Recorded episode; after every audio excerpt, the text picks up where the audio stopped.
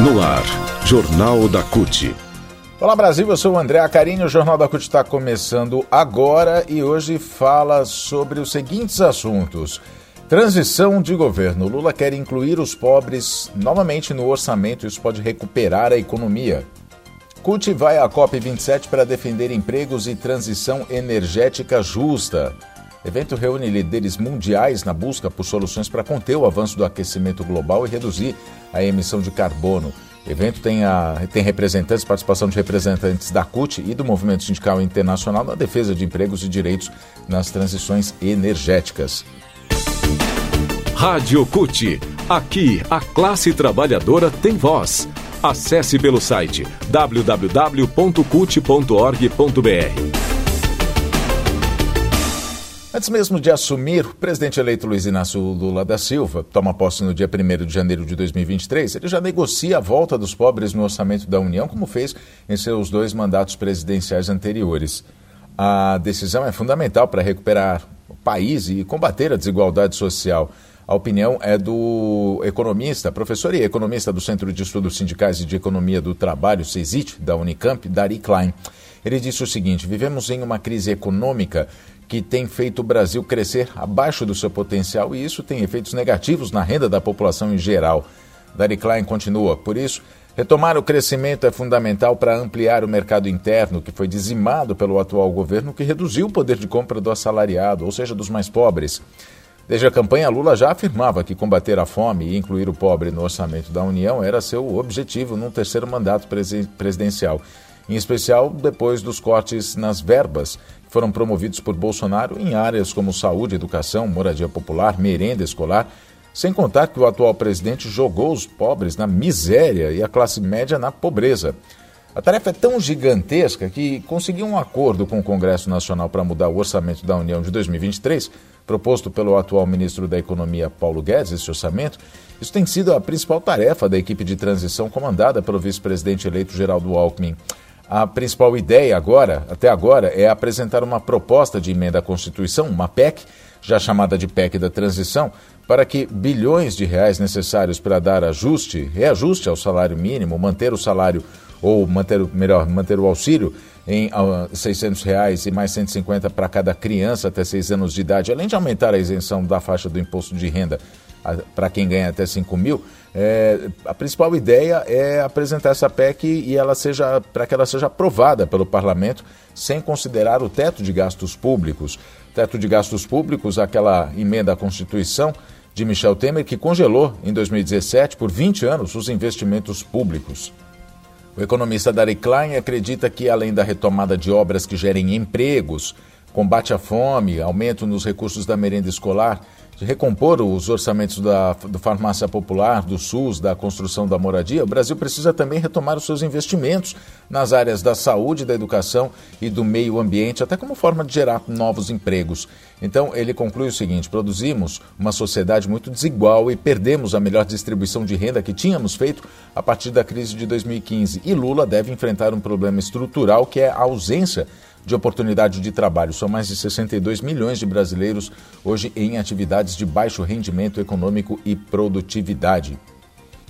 Dari Klein ainda diz que criar um projeto de estímulo em áreas essenciais como artes, cultura, proteção ao meio ambiente, esportes também vai resolver um problema social e educacional que é o que se chama de criatividade de ocupações para além daquilo que o crescimento econômico possa gerar. Giro sindical. Representantes da CUT, da Confederação Sindical Internacional, a CSI, e da Confederação Sindical das Américas, a CSA, estão no Egito participando dos debates da 27ª Conferência do Clima das Organizações das Nações Unidas, da ONU, a COP27. O objetivo do movimento sindical é cobrar que, que as propostas discutidas para resolver o drama das mudanças climáticas contemplem a proteção social aos trabalhadores e às trabalhadoras e também aos povos originários dos países. Para isso, terão de dialogar e negociar com líderes de governos, empresários, diplomatas, cientistas que participam da COP27, que teve início no dia 6 e vai até o dia 18 desse mês.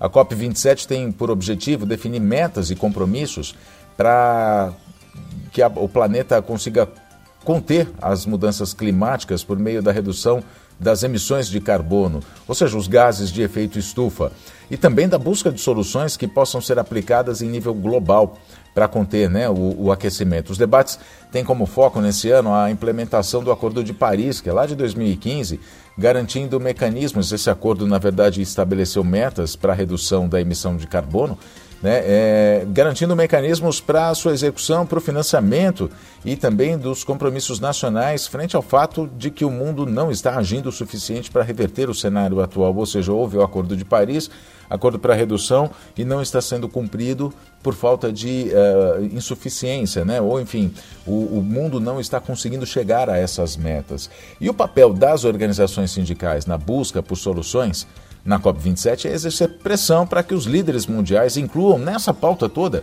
temas prioritários como a proteção e a geração de trabalho decente, com representação sindical, negociação coletiva e programas sociais para os trabalhadores, população que é mais impactada nesses processos de transição energética que é, é feita pelos países. A gente vai ouvir o secretário de Meio Ambiente da CUT, Daniel Gaio, que está representando a CUT na COP27. Ele fala sobre o papel da CUT, do movimento sindical, nesses debates na COP27. Vamos ouvir. Então, esse é um momento central para nós aqui na CUT, apresentarmos uma série de, de questões, mas em particular essa reivindicação de que o, ter, o, o termo geração de empregos e empregos dignos, com qualidade, com representação sindical, com negociação coletiva, tem que vir nas contribuições dos países. Os países, quando se comprometem a, a, a, a cumprir acordos, da, a apresentar elementos para cumprir a redução de gás, a redução de emissões,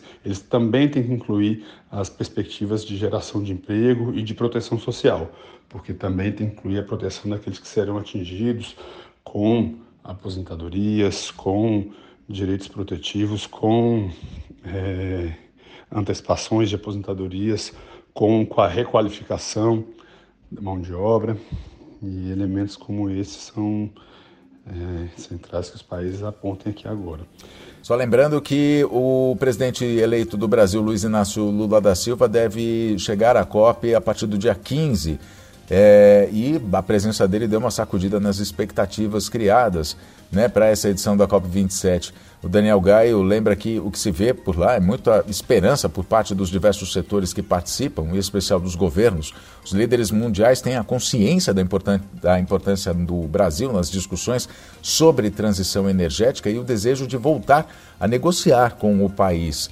Nas edições anteriores, nos últimos anos, o Brasil tem feito é, tem passado vergonha, é, esse é o tema. Né? Ano passado, por exemplo, o presidente Jair Bolsonaro não foi à COP27 e os representantes do governo que foram, na verdade, foram exigir financiamento, apresentando financiamento para a transição energética, apresentando dados falsos, inclusive, sobre o desmatamento no Brasil. Política. Uma última notícia: a organização criminosa financia atos antidemocráticos, é o que dizem procuradores. Empresários bolsonaristas financiaram os atos antidemocráticos que começaram poucas horas após a confirmação da vitória de Luiz Inácio Lula da Silva no, no domingo, dia 30, no segundo turno das eleições. Disseram os procuradores, isso disseram os procuradores de justiça dos estados de São Paulo, Santa Catarina e Espírito Santo ao presidente do Tribunal Superior Eleitoral, TSE, o ministro Alexandre de Moraes. Segundo os procuradores, os bloqueios nas estradas e as manifestações diante de quartéis das Forças Armadas em apoio ao presidente Jair Bolsonaro, candidato à reeleição derrotado nas urnas, são financiados e coordenados por uma grande organização criminosa com funções pré-definidas. Entre os dados da investigação, segundo reportagem da Folha de São Paulo, estão ônibus de prefeituras que transportaram manifestantes, financiadores e arrecadadores que usam números de PIX para manter esses atos golpistas. O Jornal da CUT fica por aqui. Muito obrigado pela sua companhia. Nós nos falamos na próxima edição. Até lá.